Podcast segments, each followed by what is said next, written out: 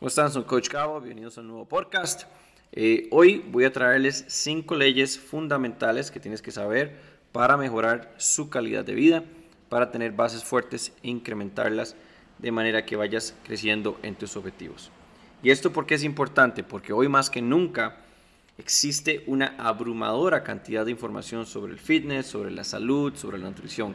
Desafortunadamente, la gran mayoría de esta información es o muy compleja, o es irreal. Si hacemos una prueba rápida en internet y colocamos simplemente eh, perder peso o ejercicios físicos, vas a recibir una cantidad de títulos amarillistas como quema grasa rápido, grasa en 5 minutos, up en 30 minutos, eh, obtén el cuerpo de tu vida por solo 6 minutos al día y un montón de otra información que vas a encontrar en todas las redes sociales, lo cual no es cierto. ¿Y esto por qué es importante? Porque muchas veces eh, te venden esa idea falsa, no lo logras y eso hace que la persona pues lo deje votado y busque algún otro tipo de solución o simplemente no busque ninguna solución y no mejoran su calidad de vida.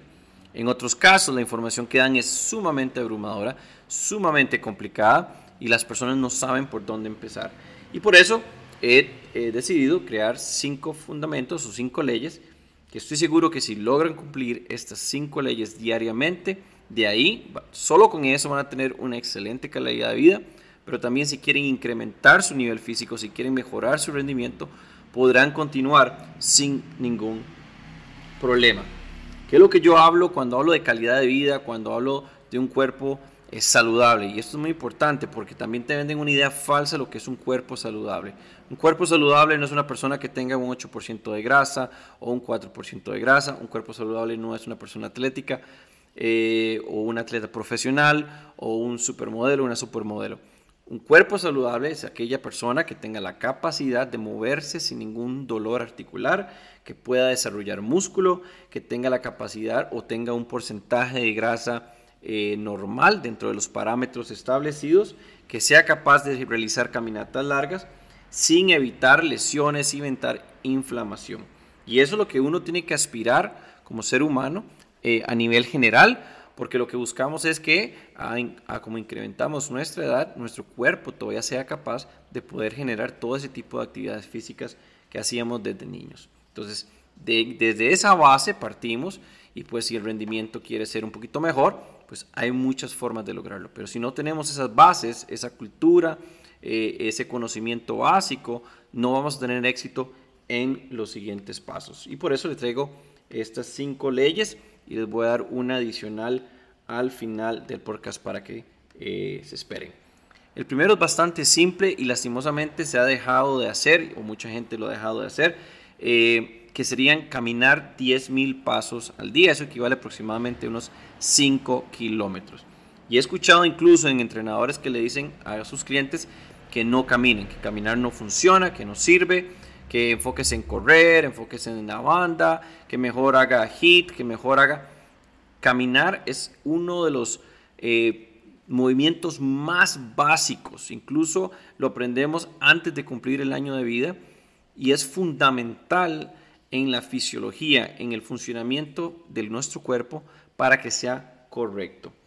Incluso les tengo un pequeño estudio que eh, descubrí, esto fue hecho por el Instituto Nacional de Salud en los Estados Unidos, donde hicieron dos pruebas. En la primera hicieron una comparación de personas que caminaban 4.000 pasos diarios en contra a otras personas que duplicaban esa cantidad, que hacían 8.000 pasos diarios. Y dentro del estudio se descubrió que las personas que lograban esos 8000 pasos diarios tenían un 50% menos de riesgo de morir por cualquier causa. Esto durante el seguimiento del estudio. O sea, solo el hecho de modificar la conducta y duplicar la cantidad de pasos te daba un chance de vida de un 50% en comparación con las personas que lograban solo 4.000 pasos. Hicieron el estudio aún más avanzado y compararon los eh, 4.000 pasos con personas que lograban 12.000 pasos diarios y ese riesgo incrementaba a un 65%. O sea, las personas que lograban 12.000 pasos diarios en comparación a las 4.000 tenían un 65% menos de riesgo de fallecer a cualquier causa en comparación a las personas que lograban únicamente 4.000 pasos. Entonces, aquellas personas que te digan que caminar no funciona, tal vez para un objetivo específico no, los, no es la solución, pero a nivel de salud general, incluso salud mental, si te sientes súper estresado, agobiado, has tenido un mal día, eh, mentalmente te sientes cansado y no sientes que quieres ir a entrenar o seguir un planeamiento específico, caminar es una solución perfecta para mejorar la salud física y para mejorar la salud mental. Respirar aire, estar en constante movimiento, todos los órganos, todos los sistemas tienen que activarse para lograr caminar. Entonces, esa es la ley fundamental, esa es la número uno y la que tienen que empezar dentro del pilar de estas cinco leyes que les voy a traer. De algún tipo de forma eh, se puede lograr esa modificación. Aspectos bastante básicos. Mi recomendación, primero, es tener acceso a un podómetro, lo pueden conseguir con cualquier tipo de reloj, incluso hay aplicaciones que te pueden leer eso a través del celular, eh, relojes inteligentes. Entonces el acceso es bastante fácil. Y lo miden, quiero que midan cuánto están logrando sin ningún modificador de conducta, si el paso son 4.000, si son 2.000, si son 6.000, 7.000. Y de ahí el objetivo a lograr serían los 10.000 pasos. Si están logrando 10.000, tal vez incrementarlo a 12.000, incluso 14.000 pasos. Eso sería lo primero. Después, ¿Cómo logro ese tipo de modificación? Bastante simple. Si tengo que tomar el bus eh, hacia algún lugar, me bajo dos, tres cuadras antes.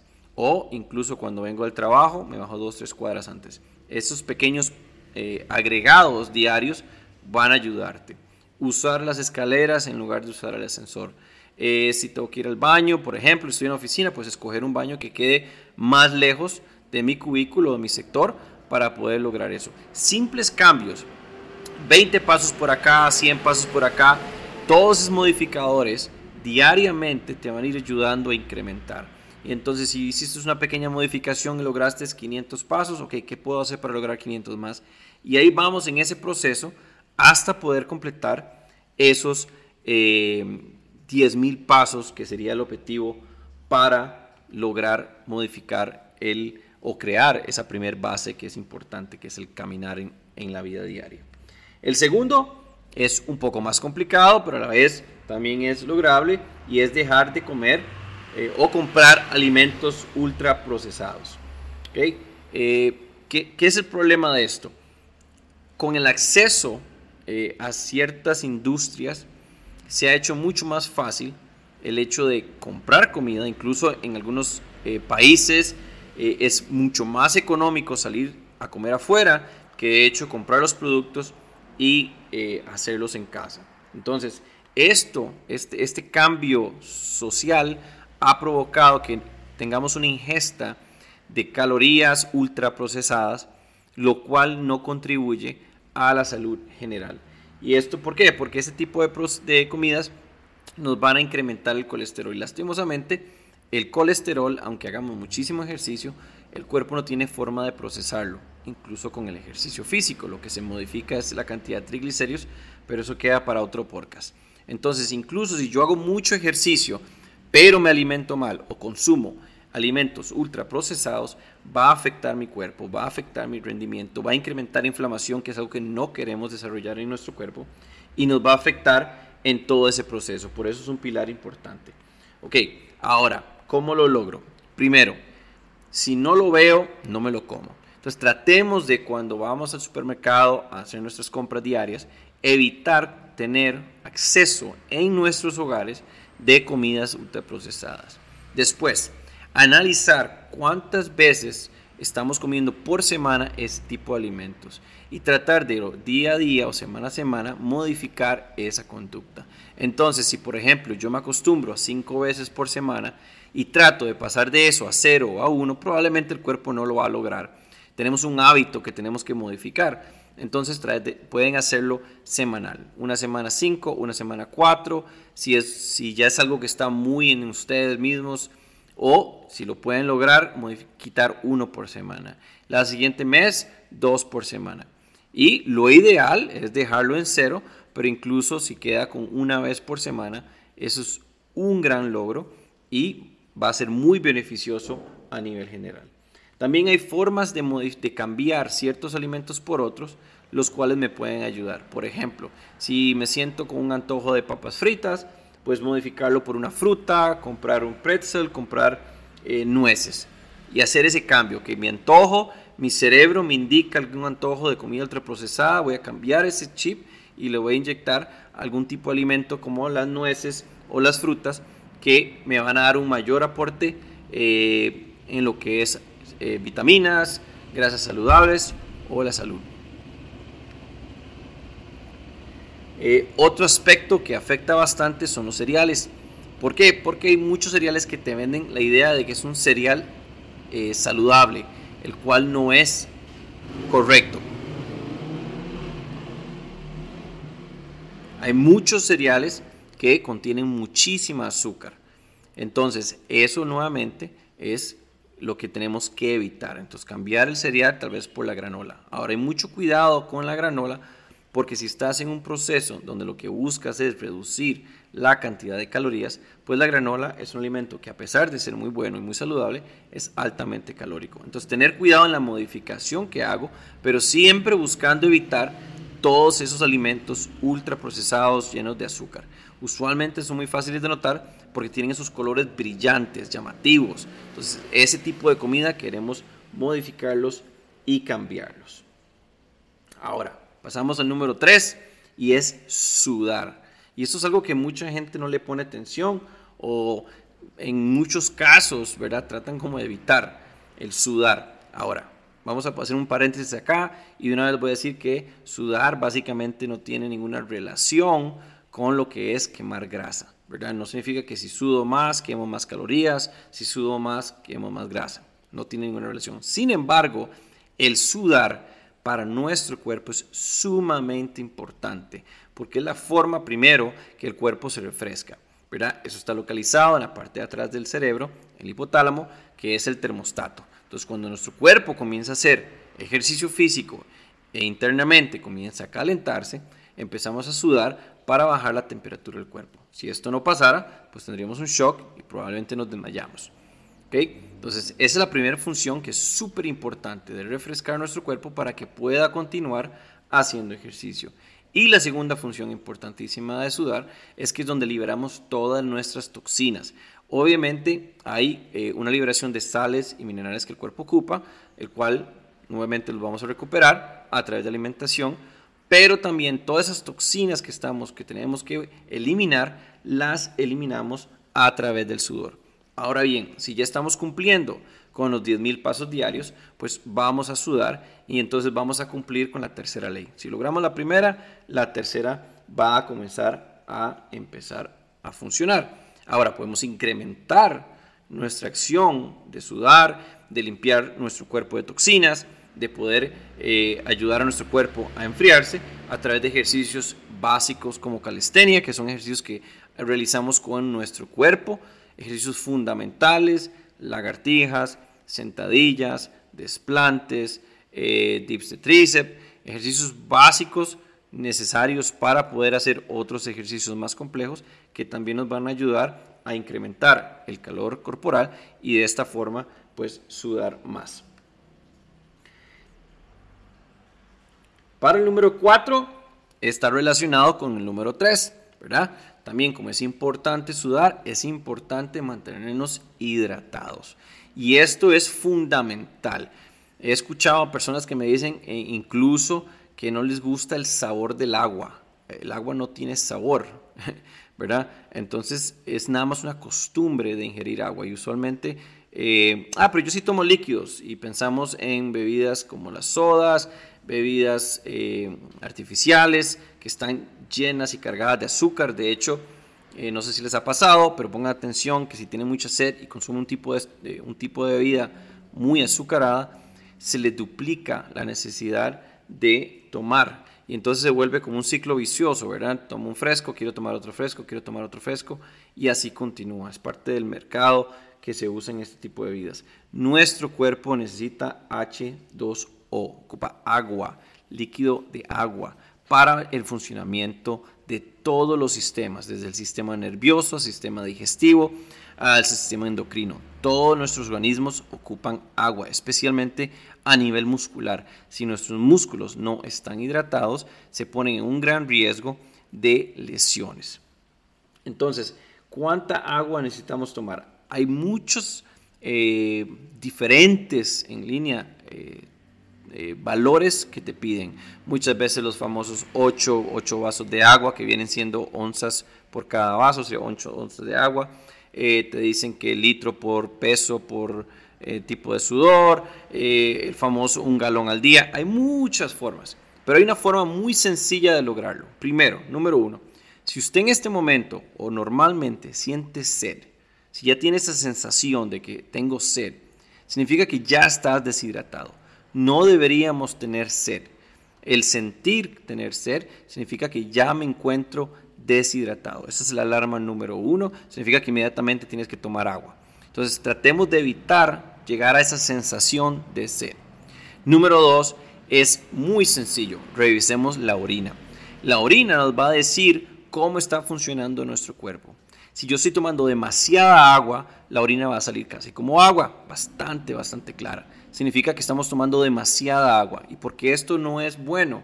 La razón es porque estamos lavando todos los minerales y todas las vitaminas que nuestro cuerpo necesita. Entonces, todo en exceso a nivel fisiológico es malo. Y entonces no podemos hacer eso. Si está muy amarilla, significa que estamos deshidratados y nuestro cuerpo no está funcionando bien. Si sale café, hay problemas a nivel de riñones, eso es una alerta roja, tienen que consultar con un médico. ¿Cuál es el color que buscamos? Es de amarillo claro, casi que color cremoso. Ese es el color específico que buscamos. Encuentren cuántos litros de agua están tomando diariamente y, y cámbienlo de acuerdo al color de la orina. ¿Por qué? Porque hay días donde vas a sudar más, hay días donde va a haber un mayor eh, gasto energético que va a producir que eh, los músculos se deshidraten y entonces no necesariamente tiene que ser una cantidad específica diaria, tiene que ser una cantidad de necesidad específica diaria. ¿Qué ocupaste ese día en comparación al día siguiente y al día siguiente? También que muchas veces sucede que te piden, por ejemplo, un galón de agua y llegaste a las 9 de la noche a la casa, se acordó que solo ha tomado un poquito y entonces, ok, ocupo los 9 galones diarios y se mandan eh, lo que sobra de ese galón y pasas toda la noche orinando. Entonces tampoco queremos eso porque va a, afectar eh, en, el, sueño, que viene siendo el, quinto eh, factor importante en nuestra vida para la salud física, dormir. Entonces vean como todos eh, las leyes están relacionadas entre sí, ¿verdad? Si yo tomo mucha agua en la noche, pues va a afectar la ley número 5 y no voy a poder conseguir esas horas de sueño que son tan importantes. Y no es simplemente el hecho de acostarse, es realmente descansar y poder dormir lo suficiente. Eh, esto está muy relacionado eh, también con lo que es eh, la cantidad de sueño, con la calidad de sueño, ¿verdad? Queremos, hay una tabla genérica que habla de 8 horas de sueño por día, está también muy relacionado en la edad, ¿verdad? Niños tienden a dormir más los adolescentes tienden a dormir más y adultos tienden a dormir un poquito menos y luego adultos mayores tienden a dormir un poco más. Ahora, lo más importante de esto es que tengamos una buena calidad de sueño. No me sirve acostarme en la cama por 12 horas si mi REM es apenas de 2 o 3 horas. Eso no funciona así. ¿ok? Tenemos que buscar una forma de comenzar a enseñar a nuestro cuerpo que a la hora de acostarnos es la hora de dormir. Y el grave error que existe con esto y me involucro yo mismo, es que hacemos muchísimas actividades que requieren eh, eh, un funcionamiento de, ser, de, nivel de nervioso alto. ¿Qué me refiero con esto? Usamos la cama, si estás en teletrabajo, para trabajar. Usamos la cama para sentarnos a comer. Usamos la cama para ver una película. Usamos la cama para jugar. Entonces, el cerebro comienza a relacionar la cama como un lugar común dentro de todo el proceso. Entonces, cuando realmente tratamos de dormir, no conciliamos el sueño porque nuestro sistema asimila la cama como un lugar de actividad. Entonces tenemos que tomar eso y tratar de modificarlo poco a poco. Hay formas de hacerlo. bajar el tono de la luz a cierta hora de la noche. eh, tratar de, si me acuesto a las 11 de la noche, a ir apagando todos los electrónicos una hora antes, dedicarme a meditar, dedicarme a leer y hacer eh, o, simplemente cerrar los ojos e ir preparando nuestro cuerpo para ese proceso. Entonces, si yo tengo que acostarme a las 10 de la noche para lograr eh, levantarme a X hora y cumplir esas 8 horas de necesidad, tengo que comenzar a preparar el cuerpo una hora antes. Y ese es el grave error, ¿verdad? Que terminamos de hacer todo, apagamos la computadora, apagamos la luz, eh, apagamos el televisor y nos vamos a dormir para cumplir las 8 horas, pero que eso se duramos una hora en ese proceso para poder lograrlo incluso más y este, no se logra. Ahora, como todo está relacionado, cero actividad física o una actividad física muy baja va a mantener los, niveles de energía física altos. ¿Qué me refiero con esto? Porque muchas veces me dice, la gente me dice, es que me cuesta mucho ir a entrenar porque me siento agotado. Ok, ¿de dónde vienes? Vengo del trabajo y me siento agotado. Pero ¿a qué te dedicas? No, trabajo en oficina, pero eso me agota. Ese agotamiento que ustedes sienten es un agotamiento mental, no físico. Obviamente afecta, pero cuando hablamos de sueño, yo puedo mentalmente estar agotado, pero físicamente nuestro cuerpo está alerta, nuestro cuerpo tiene energía para generar actividad física. Entonces, si logramos cumplir esos 10.000 pasos diarios, 12.000 pasos diarios, o ese tipo de actividad física básica, vamos a bajar esa energía corporal, esa energía física, Vamos a sentirnos mentalmente agotados y esto nos va a ayudar a tener una mejor calidad de sueño y a dormirnos mejor, a dormir mejor. Entonces, vean cómo todo se relaciona. Una buena alimentación, una alimentación baja en alimentos ultraprocesados, ayudan al sistema digestivo a que funcione mejor y a la hora de dormir no tenemos problemas de gastritis o problemas que usualmente suceden en personas que me dicen, uy, me levanto a las 8 de la noche con un dolor de gastritis terrible porque no me puedo mover todos esos factores están eh, conectados. Entonces, si yo logro cumplir los cuatro eh, niveles, ¿verdad? Las primeras cuatro leyes, la quinta, que son el dormir, va a llegar por consiguiente sin ningún problema, siempre y cuando podamos modificar eso, ¿verdad? Ir preparando nuestro cuerpo para la hora de dormir, ir apagando las luces, podemos empezar, eh, por ejemplo, en el caso mío, yo usualmente duermo muy tarde, es una mala costumbre que tengo, eh, pero si quiero modificar eso, entonces ya a partir de las 7, 8 de la noche voy bajando las luces de la casa, voy preparando nuestro cuerpo, trato de ir apagando electrónicos, tal vez eh, empiezo con el televisor, voy dejando el celular a un lado, voy dejando la computadora a un lado. Y, y ese tipo de modificaciones va a ir entrenando mi cerebro, entrenando mi cuerpo, que todas las actividades externas se están apagando, yo creo que es hora de dormir. Y ustedes van a ir notando cómo lograr dormir se va haciendo mucho más fácil y más sencillo. Agregando esto a pues toda eh, la actividad física que habríamos realizado eh, a través del eh, día. Entonces, si logramos cumplir con estas cinco leyes, no solo se van a sentir mejor, no solo van a tener una mejor calidad de vida, sino que van a tener una base muy fuerte, muy estable para ir avanzando en los siguientes objetivos. Ok, ya tengo todo esto preparado y ahora sí soy capaz de poder inscribir un gimnasio, soy capaz de realizar un programa de ejercicios, soy capaz de poder ponerme una meta mucho más eh, específica, eh, correr cierta cantidad, levantar cierto peso y de ahí voy avanzando. ¿Verdad? Es como construir una casa. Si las bases no son fuertes, pues esa casa se va a caer. Y como les había prometido, un número 6, y esto es muy importante, eh, se los voy a dar con un, con un dicho que dice que no todo lo que brilla es oro. No toda la persona que yo veo que es súper atlética, súper fuerte, una persona que ha hecho deporte toda su vida, una persona que ha estado en gimnasio toda su vida, es un entrenador, ¿verdad? Y esto tenemos que comenzar a eliminarlo. Solo porque se ven bien no significa que les va a dar el mismo resultado a ustedes. Ahí hay mucha prueba y error, probablemente muchas lesiones, eh, mucha experiencia personal, cosas que a ellos o a ellas les ha ayudado personalmente también importantísimo. Este tipo de cuerpos que usted ve en las revistas, en internet, infinidad en redes sociales, son cuántas tomas hicieron, cuántos filtros han hecho, en qué situación están, qué tipo de eh, suplemento adicional están consumiendo, eh, si están tomando algún tipo de esteroides. Hay muchísimos factores para lograr ese tipo de personaje, ese tipo de cuerpo. No son cuerpos realísticos, ¿verdad? Esos actores que en un mes aumentaron 20 kilos, no me van a llegar a decir a mí que lo hicieron a través de ejercicio físico y buena alimentación. Hay muchísimos aspectos que involucran eso. Y se los digo de esta forma porque usamos ese tipo de personas, usamos ese tipo de cuerpos como una idea de lo que es realmente saludable y lo que es normal. Y así no es. Ellos son la excepción, no son la norma. Y peor, no son entrenadores. Nosotros, eh, profesionales, llevamos años de carrera, años de estudio fisiológico, anatómico, bioquímico, eh, entrenamiento deportivo, cómo trabajar las cargas deportivas. Es una profesión como tal que requiere una pasión, que es importante, pero a la vez un estudio constante. Lo que sabemos en los años 60 ya no se usa en este momento, lo que usábamos en el 2000 ha sido modificado y esto comienza a trabajar. Muchas veces me dicen, muchos eh, clientes me dicen, pero ah, hace unos años me decías que estábamos haciendo esto, ¿por qué lo modificamos? Porque ya descubrimos en la ciencia deportiva que hay algo mejor para lo que estamos haciendo.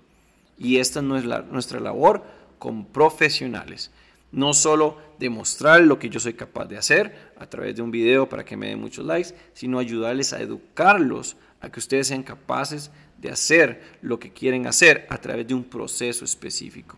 Y ese proceso no es agarrar una barra, ponerla encima con una bola y eh, una kettlebell en la boca. Es un proceso que requiere mucha disciplina y mucha constancia. Repetir el mismo ejercicio una y otra y otra y otra vez con diferentes tipos de cargas. Puede ser cambios en repeticiones, puede ser cambios en la carga de peso, puede ser cambios en el tempo que vamos a hacer el movimiento. Pero el movimiento simplemente es el mismo, es el mismo movimiento. Que muchas veces puede ser aburrido, en lo personal no, pero para gente nueva sí. Por eso todo este proceso de una base es importante tenerlo. Pero siempre tengan eso en mente, de que no todo lo que brilla es oro y no todos los que se ve bien son entrenadores. Espero les haya gustado este podcast. Espero que puedan mantenerlo por ahí. Si conocen de alguien que quiere empezar a entrenar, que está teniendo problemas con lo que es eh, el inicio o no tiene una base establecida, envíenles este link para que lo puedan escuchar y puedan tener esas bases. Recuerden que si quieren eh, trabajar con mis programas de entrenamiento, son adaptables para hacerlos en casa, en gimnasio, incluso para CrossFit.